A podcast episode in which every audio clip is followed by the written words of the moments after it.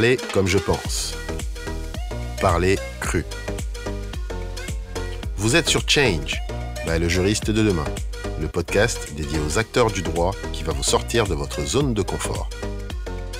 C'est reparti avec euh, mon invité exceptionnel, maître Bernard Lamont. Euh, J'imagine que vous attendiez tous la deuxième partie, et ben la voilà. Et en attendant, bien évidemment, je vous souhaite un joyeux Noël et de très belles fêtes. Non, il y a, un vrai désalignement aujourd'hui euh, euh, entre justement cette génération dont tu parles et, la génération et les générations précédentes, tout simplement, en fait.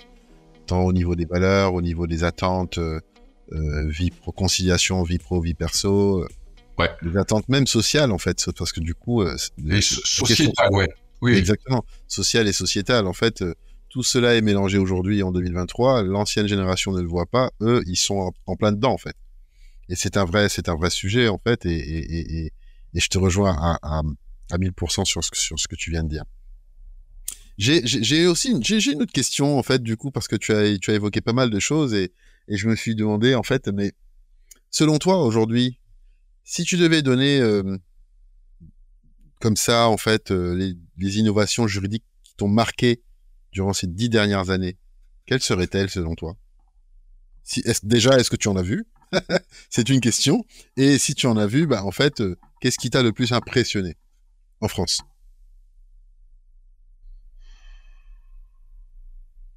Des choses qui se sont passées en dehors de la profession.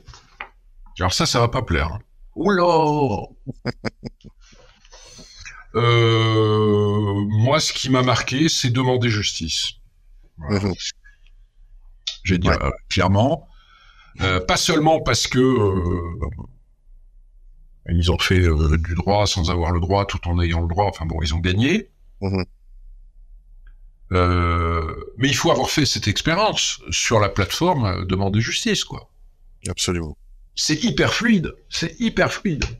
Mhm. J'ai acheté une voiture, il y a Tonilo qui m'a escroqué parce qu'en fait le compteur il, a, il affiche 100 000 km, mais mon garagiste me dit ah, ah, Bernard tu t'es fait avoir parce qu'en fait la BMW bah, elle a 200 000 km tu en, cinq minutes là, tu saisis en, cinq minutes, c'est fluide, c'est rapide, euh, c'est 24 heures sur 24 une réponse. pas tout à fait, hein, c'est pas, pas vrai. Voilà. Euh, euh, dans la profession d'avocat, alors il y a des tentatives des organisations elles-mêmes. Mmh il y a une plateforme de consultation du Conseil national des barreaux, d'accord ça, ça bouge un peu, c'est difficile. Et alors, je suis le dernier à jeter la pierre parce que je suis pas en responsabilité, donc euh, euh, tant qu'on n'y est pas, on, ferme sa bouche. Euh, j'ai tendance à dire. Hein. Euh, été 9 ans membre du Conseil de l'ordre. J'ai vu la difficulté que c'est de faire évoluer les choses en interne. Je trouve que les organisations représentatives, pour parler vite, les institutions vont plutôt vachement mieux qu'il y a 10 ans. Mmh euh, ça fait au moins deux mandats qu'il n'y a pas de guéguerre entre euh, Paris-Province, ce qui est déjà vachement bien.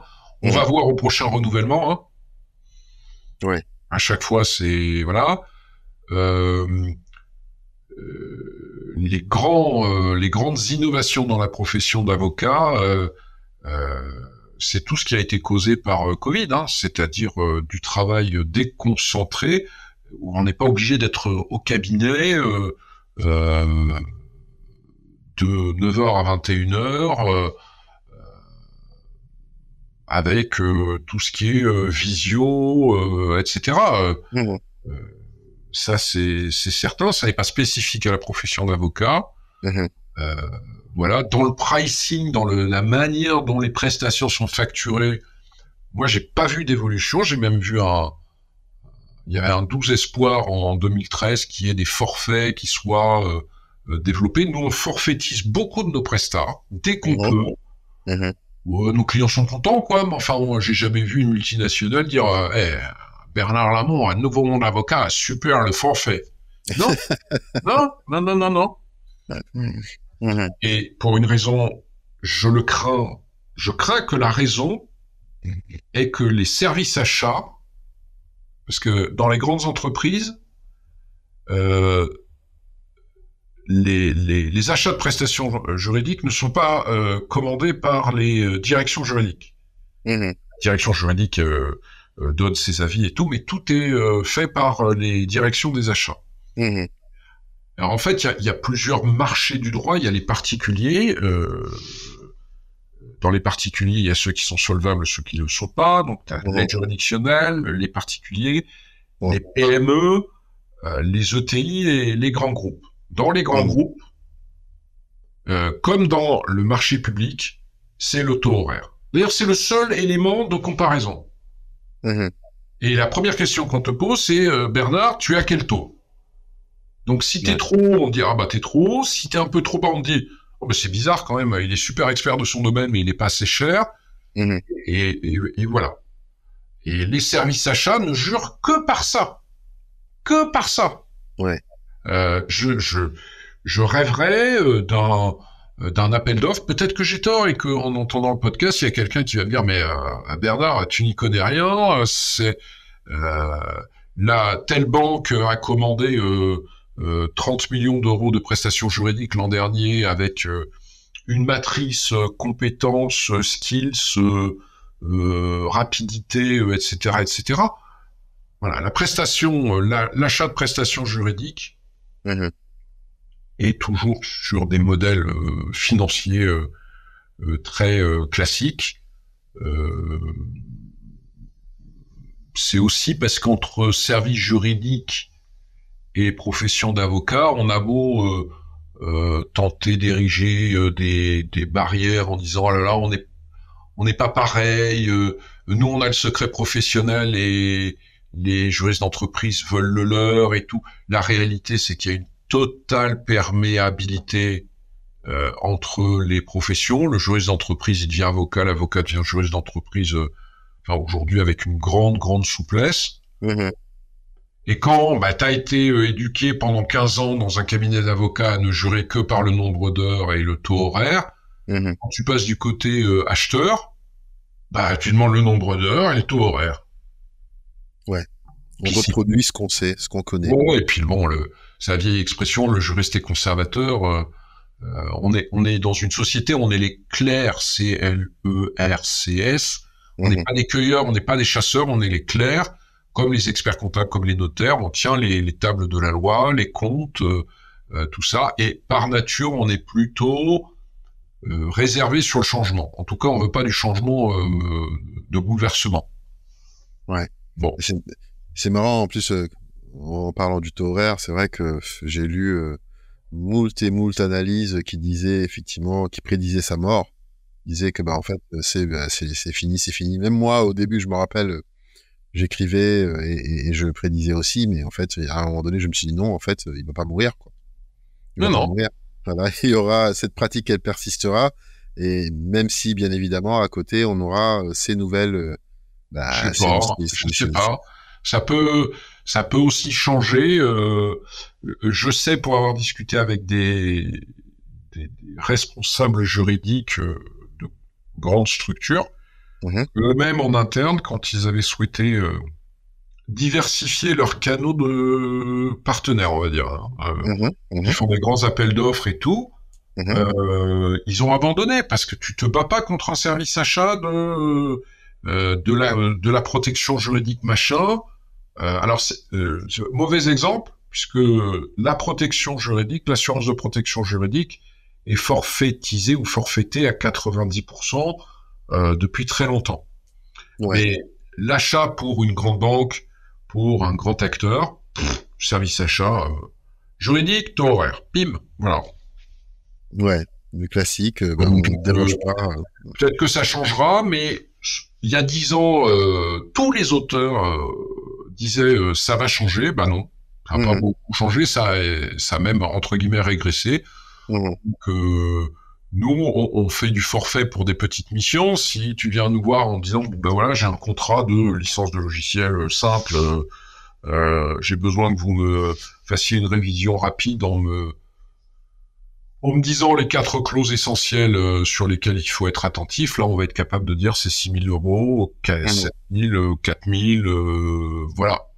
Là, de toute façon, tout travail juridique est un travail euh, qui est une gestion de projet avec de multiples acteurs mhm. et aussi des incertitudes totales. Rentrer dans une négociation, ça peut prendre deux heures si on a quelqu'un de constructif qui veut boucler ça très vite. Mhm. Ça peut prendre euh, 200 heures euh, si euh, on a quelqu'un qui tanne, quoi. C'est clair, c'est clair. Euh, en plus, bon, voilà, je me dis, le taux horaire, de toutes les façons, on pourrait en parler des heures, tellement.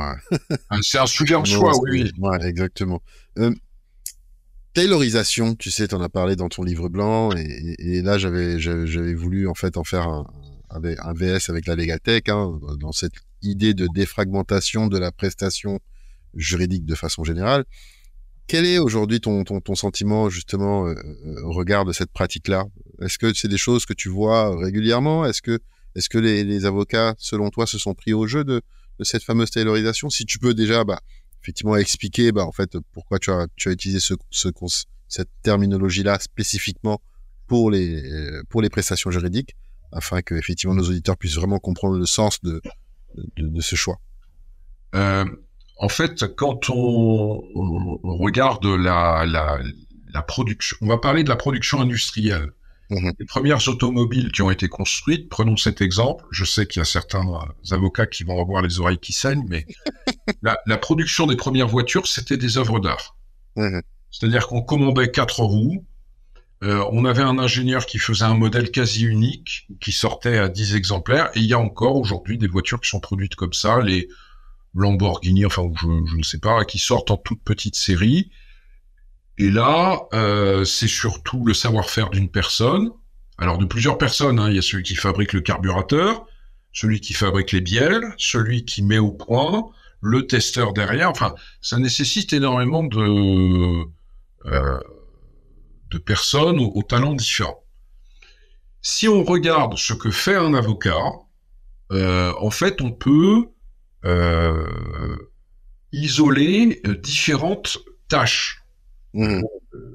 Et comme on a fait au début du XXe siècle à peu près avec euh, le Fordisme et le, le, le taylorisme, c'est-à-dire l'industrialisation, où on a spécialisé des gens, on a dit, euh, bah écoute Gérard, tu vas monter des, des roues toute ta journée, mais tu vas devenir super spécialiste du montage de roues. Mmh. Euh, et puis au bout d'un mois, euh, Gérard, on l'a amené sur un autre poste qui était euh, euh, de visser les, les, sièges. Et puis voilà, alors ça conduit à, au film de, de Chaplin là sur la, la, la, mécanisation à outrance et son caractère. Non, mais l'idée est que dans un cabinet d'avocats, euh, si on, on, sépare bien tout ce qu'on fait quand on amène un dossier euh, eh ben, euh, il y a des choses qui peuvent être euh, déléguées, des choses qui peuvent être des tâches qui peuvent être déléguées, automatisées, mmh. Mmh. industrialisées. Mmh. voilà. Alors, dans le livre blanc, j'avais pris l'exemple, je crois, de la production d'un d'un procès. C'est plus exactement avec une, une ligne du temps. Euh, avec la revue des pièces, les recherches juridiques, la gestion de projet, la communication des pièces, etc., etc. Et tout ça, on peut, pour certaines tâches, les automatiser totalement. J'appuie sur un bouton, ça se fait automatiquement. Pour d'autres, euh, les euh, euh, semi-industrialiser. et puis, il y en a d'autres où on reste dans un face-à-face, le colloque singulier avec le client. Mais quand on regarde dans un, dans un dossier judiciaire, sur un dossier judiciaire qui va prendre 100 euh, heures, on va prendre 100, euh, voilà. La réalité, c'est qu'il y a 80% qui peut être euh, délégué, automatisé, industrialisé, et il y en a 20% euh, qui resterait peut-être du, du sur-mesure. Et encore, je ne mmh. suis même pas sûr.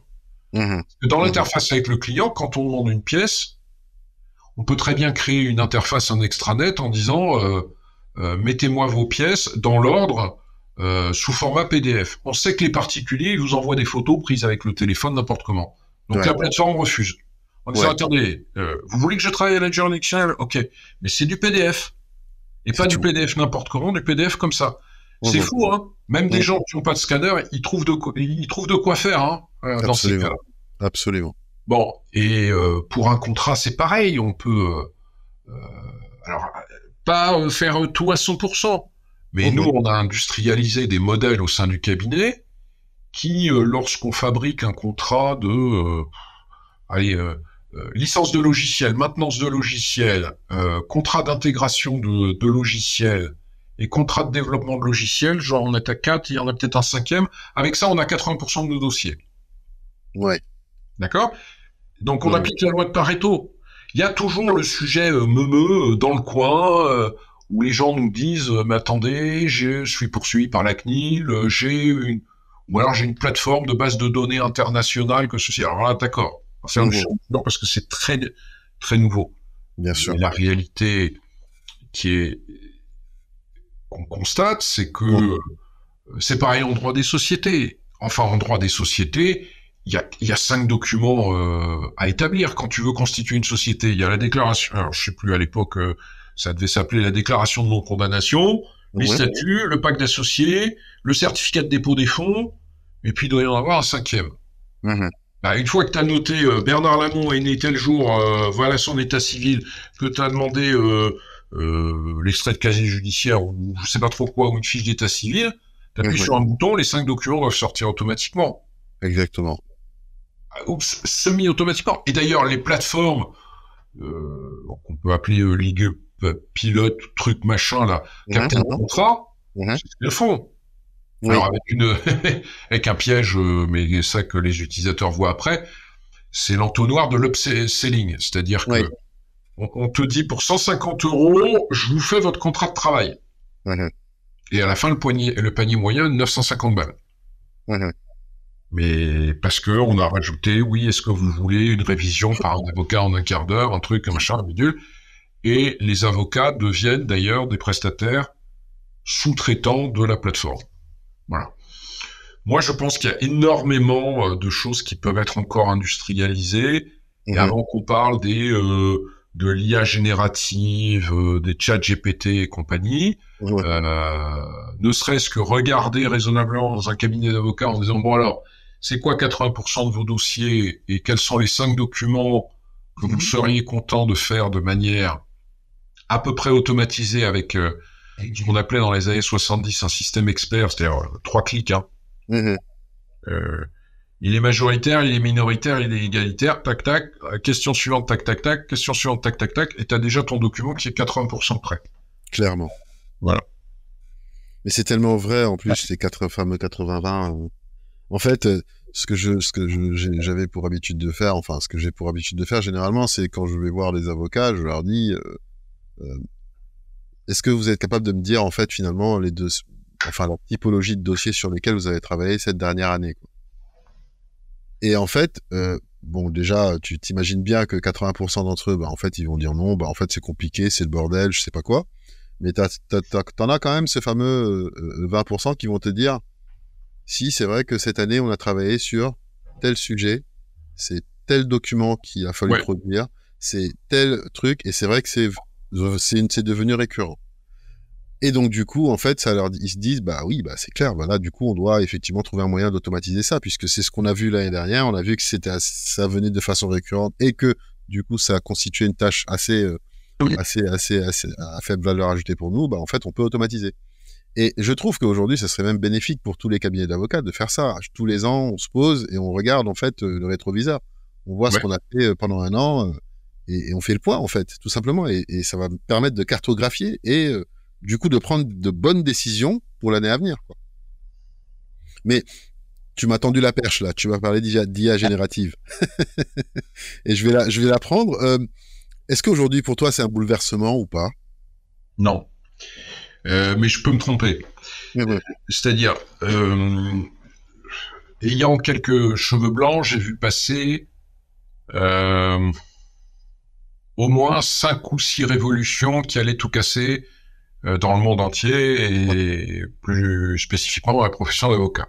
Mmh Il y en a que trois qui ont vraiment euh, changé euh, la donne. Mmh c'est le cloud, mmh euh, c'est pas la dictée vocale. Mhm. Bon, euh, c'est la visio. Mhm. Euh, et puis les, on va dire les systèmes experts, enfin les, les, les, les ERP de cabinet d'avocats, les euh, ouais. Cléos, il faudrait peut-être en citer deux autres, mais enfin voilà. Oui, Jarvis, euh, je sais pas moi. Ouais. ouais. Admettons que euh, l'IA générative réponde. euh, alors nous, euh, ça fait un an qu'on teste. Hein.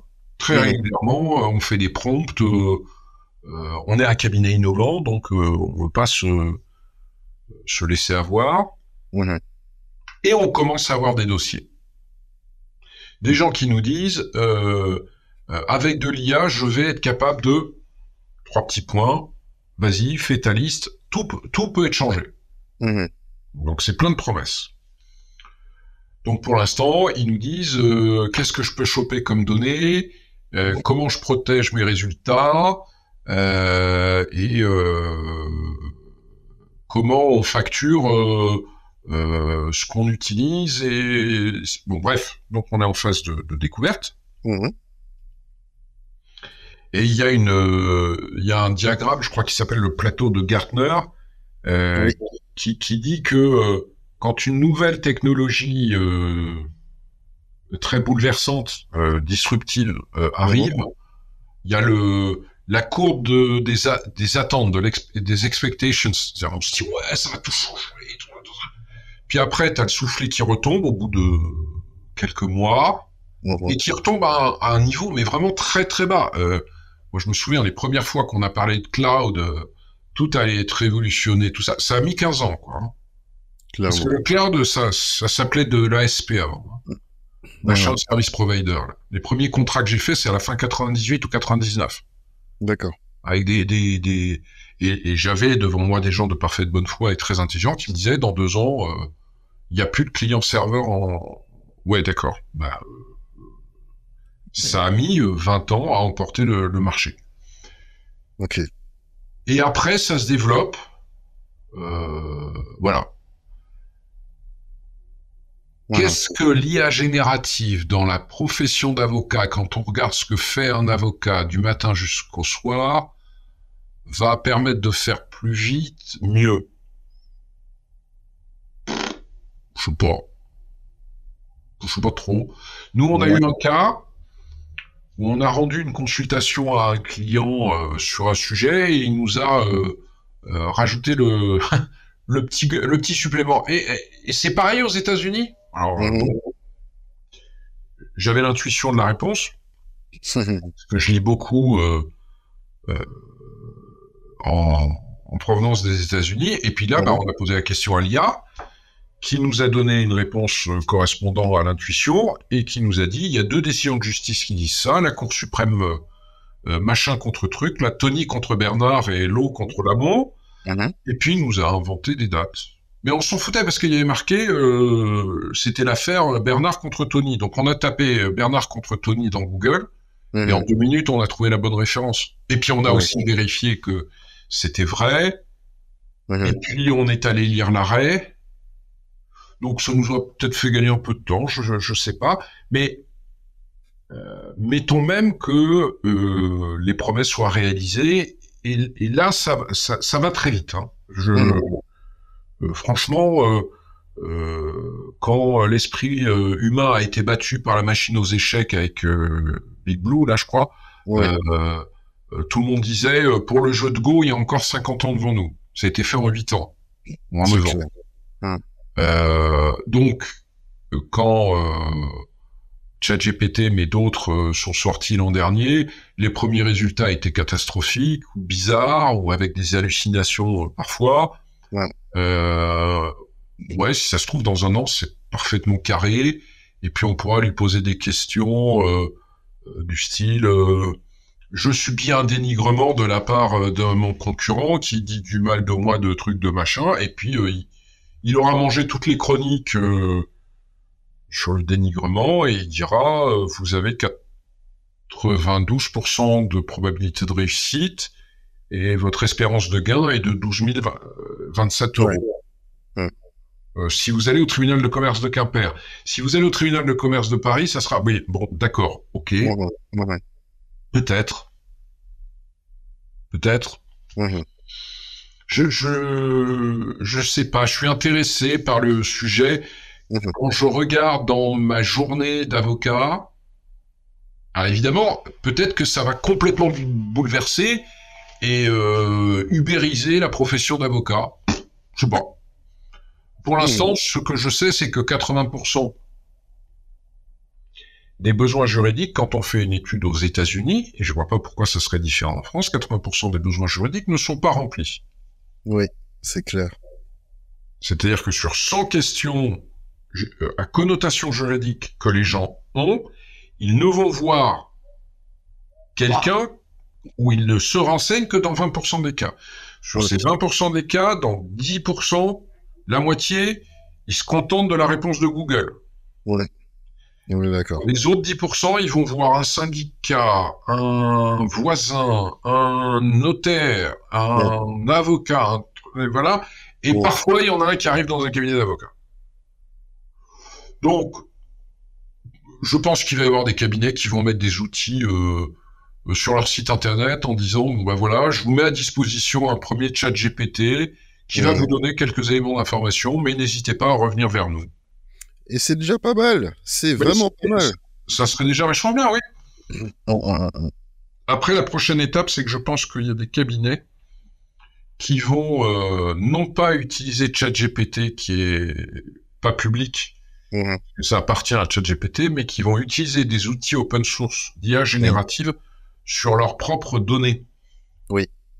Parce que quand tu as un cabinet de 40 avocats spécialisés dans un domaine particulier euh, et qui a 15 euh, années d'expérience, ça fait des, des téraoctets de données. Mhm. Tu donnes ça sur une machine euh, pas très gourmande en fait en, énergie. Aujourd'hui, il y a des modèles qui sortent qui sont pas horriblement consommateurs. et tu peux dire sors-moi, alors faire ce travail par exemple que tu as indiqué, sors-moi les cinq, la, la, typologie des cinq dossiers de l'an dernier avec leur euh, rentabilité respective. Mmh. Pif pouf, t'appuies sur un bouton, ça sort. On va voir. Hein. Ouais.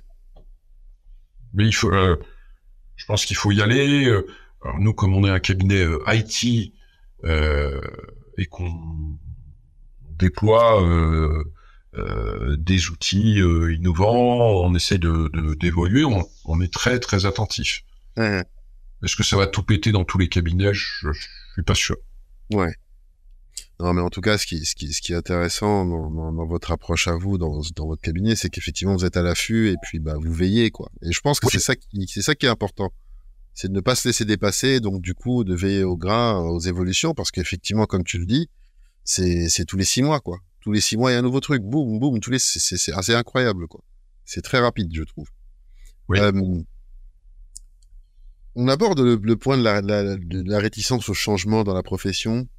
C'est vrai que c'était euh, bah, très euh, on va dire visible en 2013. Et est-ce que aujourd'hui tu trouves que c'est la même chose? J'ai entendu effectivement tout à l'heure que tu disais que bah voilà on est passé de différents stades et euh, aujourd'hui c'est vrai qu'il y a une acceptation quand même qui est là. Mais est-ce que tu le sens au travers des instances et tout ça? Ah oui, oui. Euh, alors, euh, il y a eu une très nette, euh, un très net progrès des institutions. Mmh D'abord parce qu'au sein des institutions, il y a des acteurs différents. les gens qui sont élus aujourd'hui n'étaient pas ceux qui étaient élus il y a 10 ou 12 ans. Mmh enfin, ne sont pas aujourd'hui ceux qui étaient élus il y a 10 ou 12 ans. la deuxième chose, c'est que qu'on le veuille ou non, euh, le secteur juridique a beaucoup évolué depuis 10 ou 15 ans. Mm-hmm.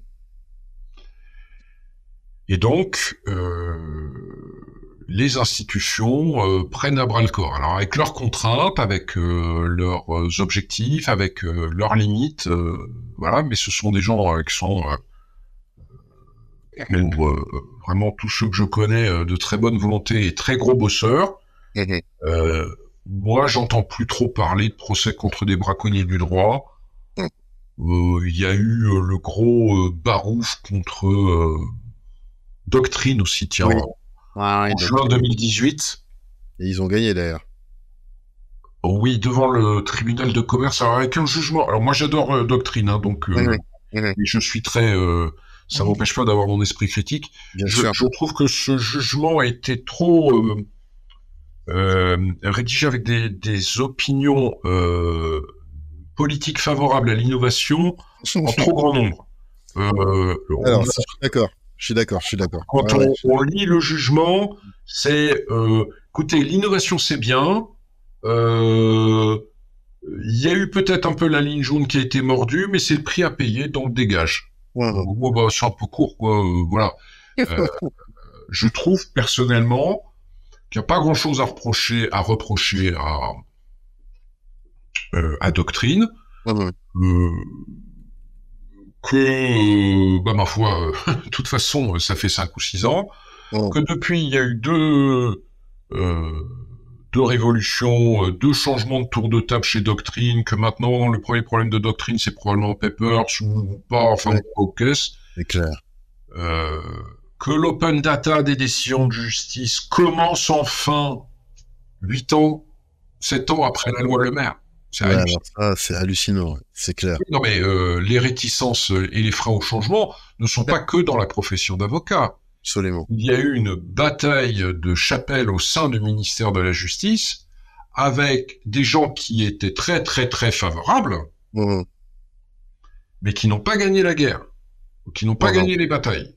Mmh, Sauf qu'à long terme, ça s'est imposé. Donc c'est passé par le service de documentation de la Cour de cassation, Mhm. Les décisions sont ouvertes, enfin pas tout à fait, enfin les, jugements des tribunaux de commerce un peu, mais auprès d'un acteur mais pas de l'autre. Mais alors quand on s'en est aperçu la semaine dernière, euh, ça a eu euh, un effet. Bon, ça continue quoi. C'est un travail en cours, un work in progress. Mhm. Euh, voilà. Je je suis moins accueilli. Enfin, euh, on m'a jamais cassé la figure hein, parce que j'étais favorable à l'innovation, dans, au progrès dans la profession d'avocat. Et j'ai quand même eu euh, deux ou trois fois des, je me suis fait souffler dans les bronches. C'est plus le cas. Alors c'est peut-être parce que j'ai des cheveux blancs maintenant. Euh, je pense qu'il y, y a, encore des gens qui considèrent que d'abord et avant tout, on est des acteurs de l'état de droit. Mais pour moi, c'est dingue parce que c'est pas incompatible mais on est des acteurs de l'état de droit, euh, exerçant une profession essentiellement personnelle, individuelle et interpersonnelle. Mhm. Et moi, je pense qu'on peut être, et j'en ai des exemples, j'ai des cabinets euh, très défenseurs de la veuve et de l'orphelin qui sont à 90% à l'aide juridictionnelle dans des zones géographiques euh, sinistrées sur le plan économique, euh, mené par des avocats, alors on va dire, euh, j'ai rentré euh, clairement dans la caricature, mais qui sont très veuves et orphelins et, et défense des, des, des, personnes les plus en difficulté, mais leur cabinet est organisé comme un, enfin remarquablement, parce que la condition pour pouvoir survivre, vivre, quand on fait 90% d'aide juridictionnelle, c'est d'avoir des outils informatiques au top du top pour, pour, donner le meilleur service à un prix qui est euh, extrêmement bas. Ouais. Et le paradoxe d'ailleurs, c'est que les cabinets les moins informatisés sont les plus riches. Mmh. Parce que personne ne les motive à évoluer. Personne. Quand tu es assis sur un tas d'or, tu n'as aucune raison de changer. Ouais, c'est clair l'acheteur ne t'embête pas. Euh, tu recrutes des directeurs informatiques qui euh, ne sont pas des directeurs de l'innovation, enfin des gens qui ont pour mission d'innover. On trouvera toujours un contre-exemple. Hein, c'est pas, je parle de de, voilà. Mm-hmm. Euh, après, ce qui m'inquiète un peu, c'est que, alors ce qui m'inquiète, ce qui est assez étonnant, mm-hmm c'est qu'on pourrait se dire, bon, euh, les quinquagénaires et sexagénaires, ils sont morts pour la France, on, on s'en fout, les dinosaures vont mourir et tout, mais heureusement, ceux qui ont 25 ou 30 ans, là, ils embrassent l'informatique et tout. Mmh. Eh ben, pas du tout. Pas du tout, je suis entièrement d'accord. C'est-à-dire que euh, je, vois des gens de 30 ans qui euh, me disent euh, écoute, moi j'ai mon MacBook Air de quand j'étais étudiant. Donc c'est un ordinateur superbe mais qui parle à personne. C'est clair. Enfin, sauf si en face il y a un autre Apple et euh, déployer un ERP du type Cléos ou Néo. Pourquoi? Bah, C'est-à-dire pour t'organiser un minimum, pour avoir. Non, non, c'est très bien. J'ai Dropbox et puis euh, ou Google Docs, encore mieux là. Et, puis, et puis voilà. Et euh, à côté de ça, tu as euh, des gens qui dirigent des cabinets. alors par l'effet de l'âge, ils ont 50 ans. Et ils bougent, ils, ils militent en interne et ils bougent les plus réticents qui sont parfois les trentenaires. Voilà. Ce court message pour vous annoncer la mise en ligne de nos deux nouveaux parcours qui, je l'espère, seront rafraîchissants pour vous en termes d'expérience. En effet, nous avons décidé d'apporter un peu d'innovation dans nos programmes de formation en joignant le meilleur des deux mondes. Ou devrais-je dire des trois mondes Le premier parcours est dédié au pilotage de la transformation digitale et de l'innovation juridique. Objectif, faire de vous des leaders dans la mise en place de ce gros chantier au sein de votre direction juridique ou votre cabinet d'avocat. Le deuxième parcours, quant à lui, est orienté développement personnel. Il s'agira de booster votre efficacité et votre performance professionnelle. L'objectif ici est d'augmenter de façon intelligente vos capacités de travail pour améliorer votre pratique juridique au quotidien. Afin de vous faire vivre une expérience inédite, nous avons décidé de vous plonger dans l'univers du multimodal.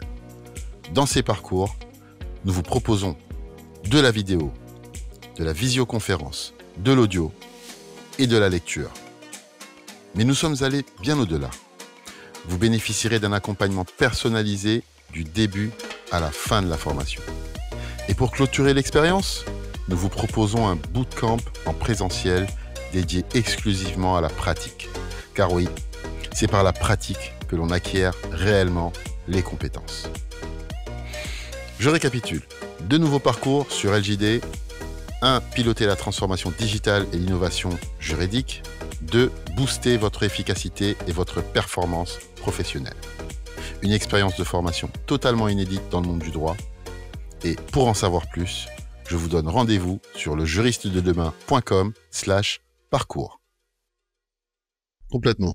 Moi, je l'ai vu, hein, ça, franchement, c'est absolument pas une question d'âge. Je l'ai tellement vu et je, d'ailleurs, j'arrête pas de leur dire. Hein, c'est, voilà. Il y a des gens, effectivement, qui sont jeunes euh, et parfois 25 ans, hein, parfois 25 ans, et qui sont par contre euh, fermés comme pas possible, quoi, en fait. Mais, c'est en raison des mythes que tu as évoqués au début, hein.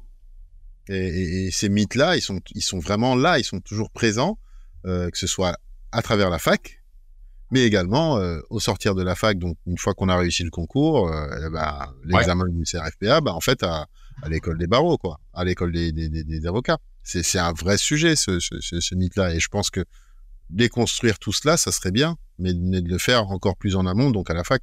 Et à un moment donné, il faut, euh, si on veut vraiment faire les choses, en tout cas, euh, ouais, mais euh, je viens de participer à un, à un congrès où j'ai donné un petit topo sur euh, euh la liberté d'expression sur les réseaux sociaux. Enfin bon, voilà. Et, j'ai rencontré beaucoup de professeurs, mmh enseignants euh, universitaires. Oui. Euh, ils ont vraiment d'autres chats à fouetter et ça va être très très difficile de d'intervenir dans les facs. c'est ils sont dans des contraintes de massification absolument démentes avec un appauvrissement des euh, des moyens. Euh, je pense que la bonne étape, euh, c'est l'école d'avocat, car c'est une école de professionnalisation. Et il y a un verrou euh, qu'il faudrait faire sauter. Alors je rêve complètement, hein. mais en fait, quand on avait fait le rapport à Eric, on s'était aperçu que l'enseignement dans les écoles d'avocats est régenté.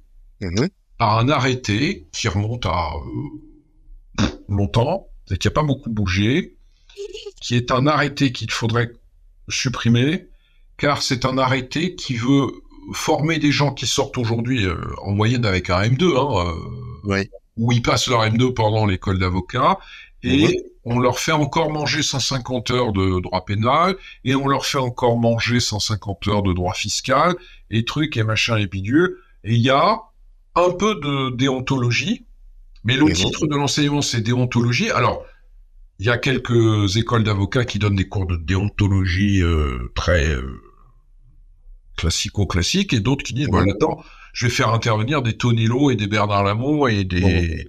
Et, d'autres... Euh, voilà quoi, mmh. qui peuvent sensibiliser. Mais en mmh. fait, à, à Strasbourg, la manière dont ils ont réussi à, à résoudre ce problème, c'est qu'ils ont dit bon ben ok, on est tenu par le euh, l'arrêté qui oblige à donner 900 heures de cours de droit, voilà, mmh. c'est qui n'a aucune espèce d'importance aujourd'hui, à mon sens. Euh, parce que les gens qui rentrent, encore une fois, ils ont un M1 ou un M2, ils passent un examen très euh, sélectif, donc euh, voilà. Mais l'arrêté est toujours là. Donc à Strasbourg, ils ont dit bon ben ok, ben on va rajouter 200 heures de cours de plus. Voilà. Tout simplement. le compta, euh, gestion, stratégie d'entreprise, RH, prod, mm. marketing, commercial. Mm.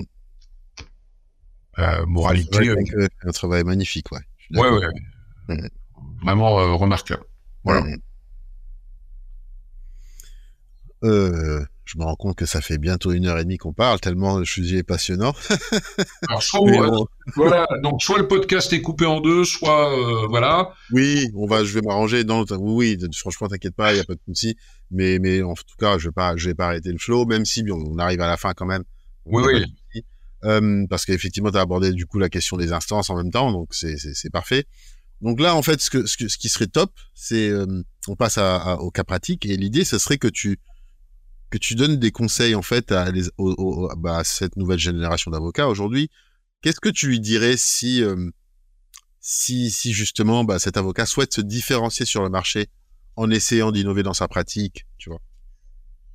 Si tu avais trois conseils à donner, quels seraient Qu'est-ce que qu'est-ce que tu lui dirais? Alors d'abord de s'isoler pendant une journée euh, pour euh, prendre quelques notes alors il y a des outils euh, qui euh, euh, qui existent de stratégie d'entreprise, mais déjà il y a quatre ou cinq catégories. C'est comment je vois dans l'idéal le prix de mes prestations, ce que je vais faire, comment je vais le faire savoir. Euh,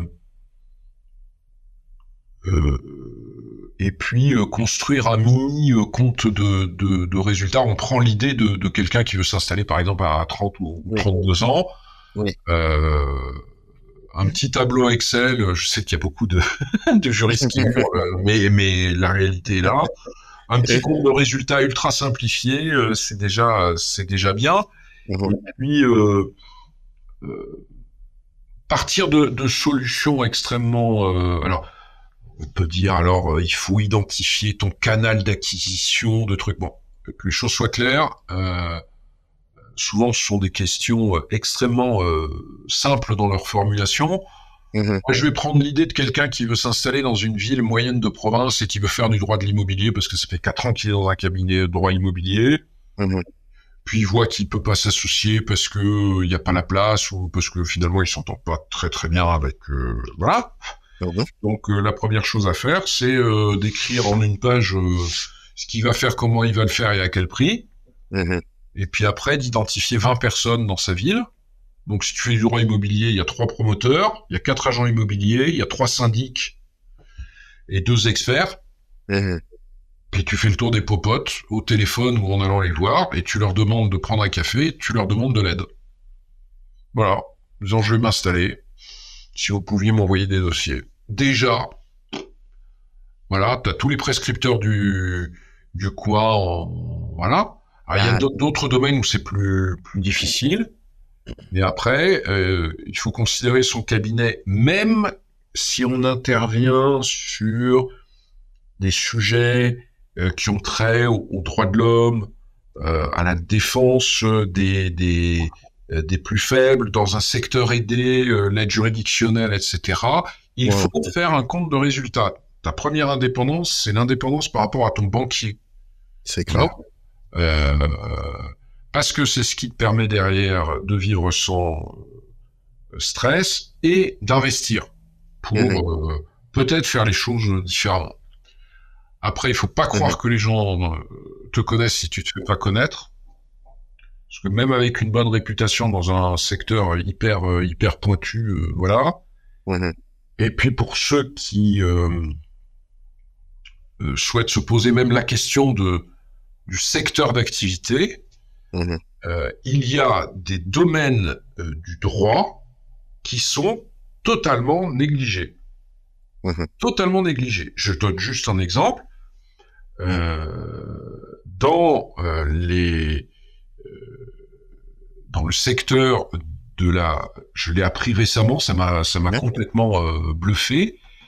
mais dans le secteur de la propriété forestière, il y a des gens qui ont des bois, qui s'en servent pour lutter. C'est important pour les entreprises pour compenser leur CO2.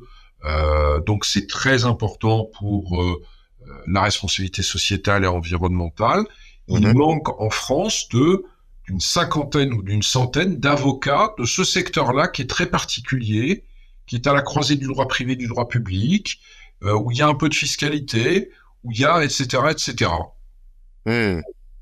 Eh ben, euh, c'est un secteur qui est totalement négligé. Ah, évidemment. Euh, euh, aimer quoi. Comment dis-tu? Faut aimer, faut, il faut aimer. Euh, je pense que, je, pense, si tu es d'une culture totalement euh, urbaine mhm. et que euh, ton, ton, ton kiff c'est d'aller faire du skate à Los Angeles, faut pas le faire. Moi, je suis plutôt skate à Los Angeles ou, ou Haïti à San Francisco. ce que je veux dire, c'est que il y a des opportunités qui se présentent. Absolument. Moi, j'étais pas nécessairement fait pour faire du, du droit de l'Haïti c'est qu'en 98 ou 99, j'ai assisté à une expertise où des gens racontaient n'importe quoi sur euh, un disque dur qui avait craché sur un serveur d'entreprise. Je, je, je, les yeux, euh, enfin les bras m'en sont tombés. Mhm. Je suis rentré au cabinet, j'ai dit à mon patron de l'époque, euh, bon, je veux faire ça. Il m'a dit, j'ai entendu parler d'un truc qui s'appelle Internet. ça marchera jamais et tout. Bernard, vous allez faire du vous avez plaidé aux, assises. Mhm. Euh, c'est-à-dire que, alors là, non, moi, ça m'a, voilà. D'accord. La vie est faite de d'opportunités. Maintenant, il y a des domaines euh, qui sont totalement euh, sous sous négligés mhm. et il y a de la place parce qu'on entend beaucoup ah là là pour les jeunes c'est ultra difficile ils sont obligés de quitter la profession il y a aussi euh, de la place dans des villes moyennes, dans des secteurs peu connus, euh, dans des secteurs un peu euh, originaux. Et il faut avoir l'appétence. Là où tu as tota-, totalement raison, c'est que si ton kiff c'est l'IT, il y a de la place. Si tu es passionné par les chevaux, le sport international, le e-sport, voilà, il y a de, il y a de quoi, il y a de quoi faire. Mais il faut penser son activité professionnelle, euh, même individuelle, comme une micro-entreprise. Complètement. Euh, J'ai une question. Et d'ailleurs, je pense que ça servira, ça servira aussi à l'audience. Aujourd'hui, Bernard, toi, comment tu, comment tu, tu gagnes tes nouveaux clients? Comment tu les, euh, comment tu vas les chercher? Tes prospects, par exemple? Alors, euh, il y a euh, trois flux entrants on va dire. Mm-hmm. Le premier flux entrant, c'est le moins coûteux en, en, conquête, etc. C'est l'ancien client.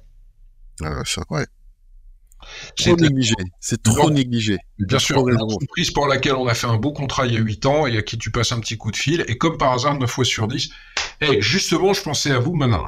Bon. Ça, c'est mm. la première chose. La deuxième chose, c'est euh, euh, le euh, prescripteur. Mhm. C'est-à-dire que comme nous, on ne fait que du droit de l'IT, quand un avocat en corporate a un sujet dans sa clientèle de un client qui dit on va déployer un gros CRM, c'est un, investissement de 10 millions d'euros, on veut le sécuriser, voilà. Euh, l'avocat sait qu'il sait pas faire.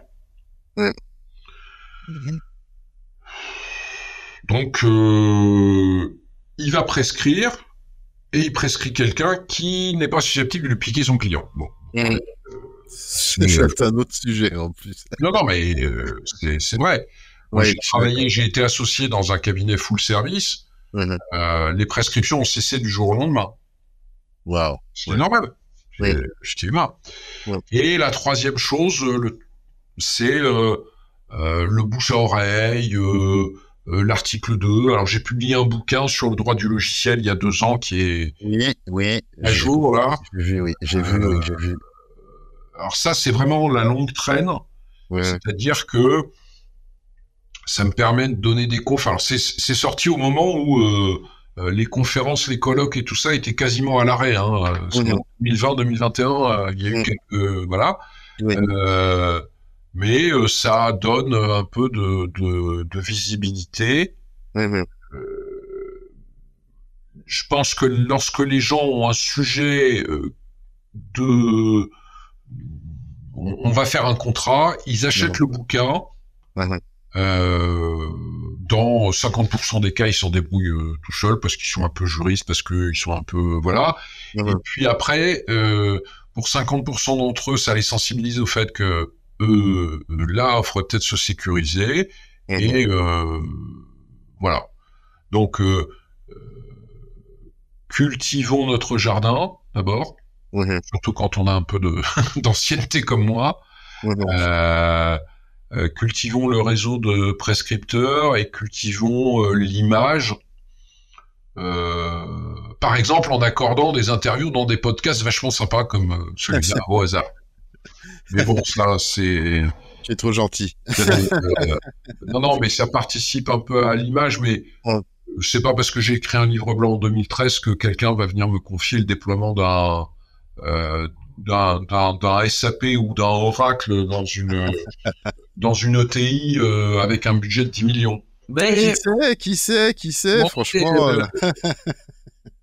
Euh, voilà. Après, euh, c'est à peu près nos, nos, trois circuits entrants.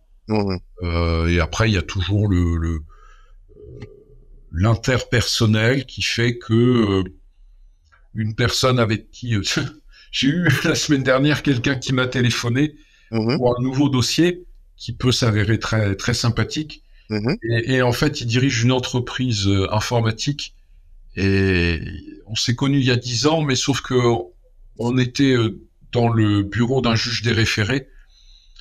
Et c'était pas mon client, c'était l'adversaire. D'accord.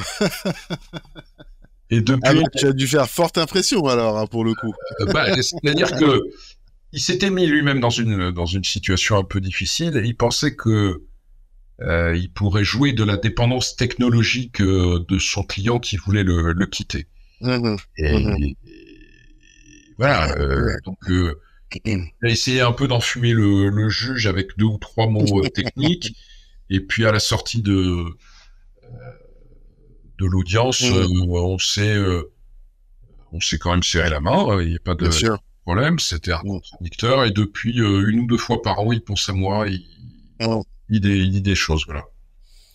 Je disais à part aussi très longtemps à, une, une, tante, enfin quelqu'un de la famille, euh, qui me disait oui, mais en fait, euh, comment je fais pour trouver le bon avocat? Parce que forcément, tu sais, quand tu es dans cette dans cette dans cet écosystème-là, les gens, ils souvent ils te contactent pour euh, soit du conseil, soit de la reco et tout ça.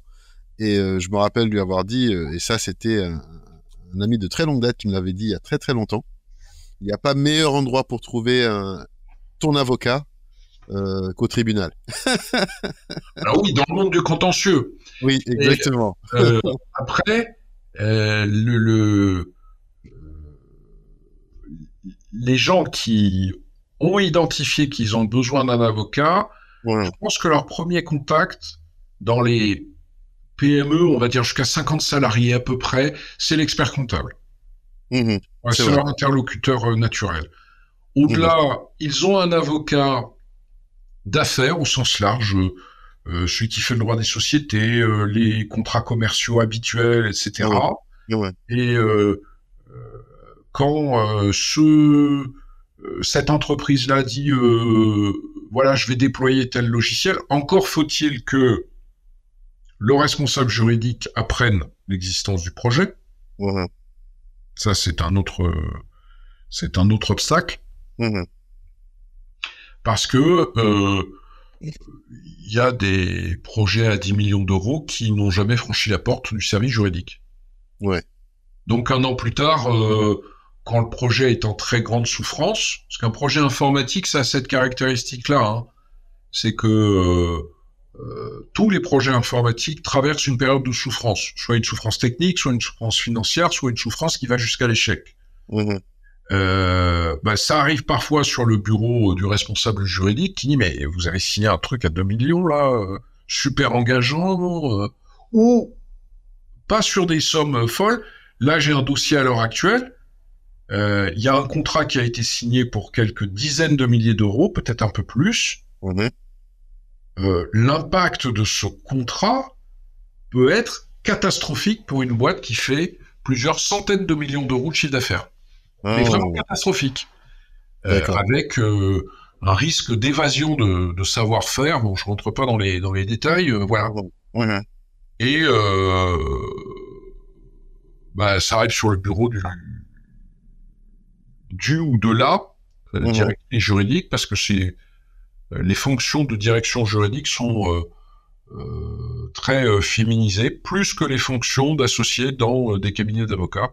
voilà. Ok. Très pertinent. Euh, on arrive à la fin et, et, et, pour cette dernière question, en fait, j'aimerais que, que, que bah, t'inviter à faire cet exercice de prospective bah, que tu as l'habitude de faire, hein, je pense. et euh, comment tu vois en fait la profession évoluer dans les 15 prochaines années? Oula, 15 ans. euh, alors disons que pour les deux prochaines années, voilà. non, non, mais euh, c'est impossible. Euh, la profession, les effectifs de la profession et le chiffre d'affaires de la profession a été multiplié par 4, ont été multipliés par 4 en, 25 ans.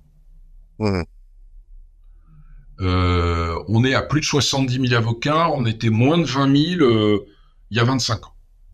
Le chiffre d'affaires, euh, qui ne peut pas être toujours identifié, a été multiplié par 4. Alors, on va faire juste une toute petite pause euh, je -hmm. pour euh, deux secondes. Euh, bien sûr, bien sûr, bien sûr. On, tu fais un, tout petit peu de montage. Je, oui, ça marche. Aucun problème. Vas-y, vas-y, vas-y.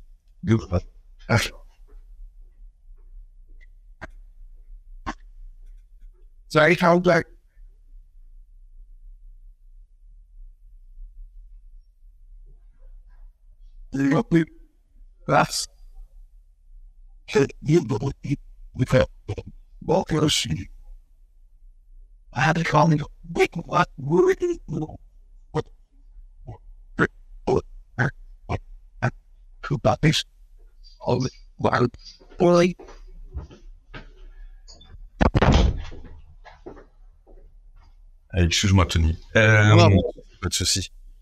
Donc, il, nous reste, il nous reste 15 minutes exactement. Ah non, même pas. ouais, même parfait. pas parce que euh, euh, d'abord, le travail du futurologue, euh, travail du futurologue est toujours difficile. Oui. Euh, si on prend un pas de côté, si on fait un pas de côté, l'avocat est un acteur essentiel de l'état de droit. Mmh. Euh, dans les pays comparables aux nôtres, pour dire les choses de manière très large, euh, on est euh, dans un environnement qui a besoin de normes juridiques. Mmh. Sûrement trop, d'ailleurs, qui en, qui en souffre un peu, mais euh, ça va pas, euh, ça, ça ne va pas baisser. D'accord. le meilleur ouvrier de cette matière première qui est la règle, mmh. c'est l'avocat, de mmh. manière très large. et sur l'impact économique de la profession d'avocat, enfin ou son sa puissance économique, je je vois pas d'éléments qui pourraient aboutir à une paupérisation, un appauvrissement généralisé. D'accord. Dans les effectifs, euh, on voit dans les écarts de revenus, dans les euh, dans les graphiques, qu'il y a toujours 10% des avocats qui euh, ont des difficultés économiques. Mhm. Alors l'énorme différence, c'est que jusqu'à il y a 10 ou 15 ou 20 ans, euh, c'était les 10% les plus jeunes, mais la promesse était tu en baves pendant 3-4 ans et tu gagnes pas bien ta vie pendant 3-4 ans hein, au début, mais après ça va mieux. Aujourd'hui, c'est non seulement tu en baves pendant 3-4 ans, enfin on n'est pas très bien payé, mais en plus après, c'est pas du tout euh, garanti. Euh, ce qu'on voit aussi depuis plusieurs années, il n'y a pas de il n'y a pas de raison que ça s'arrête demain, c'est euh, que alors on prend ça comme un drame absolu, il y a des gens qui quittent la profession. Non, il y a une activité juridique qui est d'abord exercée euh, en entreprise, puis après les gens deviennent avocats, ou inversement, et puis il va y avoir des allers-retours mhm. beaucoup plus fluides. Euh, quitter la profession était, et encore pour certains, euh, la marque d'un échec, d'un drame, enfin, ah pas du tout. Euh, moi, je, je, je, racontais ça. Si demain Microsoft m'appelle en me disant on veut que vous soyez directeur juridique international Europe, bah, ma foi, euh, ça, ne risque pas d'arriver, hein, mais euh, euh, c'est une autre manière d'exercer la même profession dans le même secteur, en, travaillant sur les mêmes objets techniques, voilà. la féminisation va se poursuivre, elle va s'améliorer dans le sens où de plus en plus de femmes vont accéder à des postes à responsabilité, mais ça c'est vraiment très long. Euh, et euh, alors on pourrait euh, là aussi faire un podcast à soi seul. Il y a une émission mhm. d'Antoine Garapon sur France Culture mhm. qui s'appelle Les prix de justice, qui en parle à propos de la féminisation de la magistrature. Et c'est mhm. très intéressant parce qu'il y a deux magistrates qui expliquent pourquoi alors qu'à l'ENM, euh, le taux de féminisation est supérieur à 80% depuis euh, très très longtemps. En mhm. fait, il y a une sorte de plafond de, plafond de verre, enfin de, euh, de moindre accès aux postes à très haut niveau. et puis, est-ce que le, le, le, lawyer terminator va arriver demain, c'est-à-dire quelqu'un qui va travailler tout seul en ayant chat GPT d'un côté, la dictée vocale de l'autre, son iPhone, son... Hmm. Ouais, je pense qu'il faut utiliser les outils euh, techno, mais euh, euh, on, est, on est aussi un métier de, de relations interpersonnelles, oui. que ce soit dans le contentieux, dans le conseil, et euh, tout peut pas être fait par un ordinateur et euh, je te parle, je suis face à mes cinq écrans. Euh, j'ai mes trois. oui, oui, j'ai mes, j'ai mes trois écrans, j'ai mes trois moniteurs, j'ai mon écran d'ordinateur portable, et juste à côté j'ai mon téléphone mobile et j'ai ma montre connectée à la main et tout ça. Et il n'empêche que depuis une heure et demie qu'on parle, on parle entre deux personnes. Oui, c'est vrai. Incroyable. Non, mais le média est. Non, mais la, réalité, c'est que on fait de, beaucoup d'assemblage de documents, donc euh, euh, le faire sur un écran d'ordinateur portable, je le fais dans le TGV, hein, parce que je ah. suis euh, un grand voyageur. ça va bien au bout d'une heure et quart, quoi. C'est clair. C'est clair. Voilà, s'il s'agit de réviser un document et de mettre trois markups, ça va. mais nous, on est sur des contrats qui font 50 pages faut pouvoir zoomer, dézoomer, regarder en même temps d'un côté la table des matières et puis les annexes. Enfin, oh, voilà. Et on imprime, en contrepartie, on n'imprime plus, quasiment. C'est clair. À 6, on doit imprimer euh, mais 500, 500 pages par mois, quoi. Waouh. Donc, euh, euh bah, euh, comme on a des outils confortables pour les yeux, voilà. Ouais, ouais. Bon, en tout cas, euh, on a balayé plein, plein de, plein, plein de choses. Euh, merci. merci beaucoup, merci de ton temps. Il va falloir euh, que j'obtienne la, la, retranscription et puis je vais faire manger ça à ChatGPT puis je vais lui dire de fabriquer le livre blanc 2024. et pourquoi pas? Franchement, ce serait une excellente idée. il, doit y avoir, il, doit y avoir, un outil quelque part qui doit permettre ça facilement. Alors, je les ai et je, je te les donnerai avec joie. effectivement, il y a, on pourra tout retranscrire, il n'y a pas de problème. De toutes les façons, bon, voilà, c'est je pense que tellement de choses euh, ont, été dites et, pense que c'est d'ailleurs fondamental pour la plupart. Hein. Franchement, c'est très fort. Ça a été très fort comme épisode. J'ai eu beaucoup de plaisir à, enregistrer cet épisode. Franchement, merci. Merci beaucoup. Merci. Euh, écoute, donc je te dis à très très bientôt de toutes les façons et en sachant que bien évidemment, bah, on reste en contact et, on, on se dit à très vite. À bientôt. Au revoir. Merci.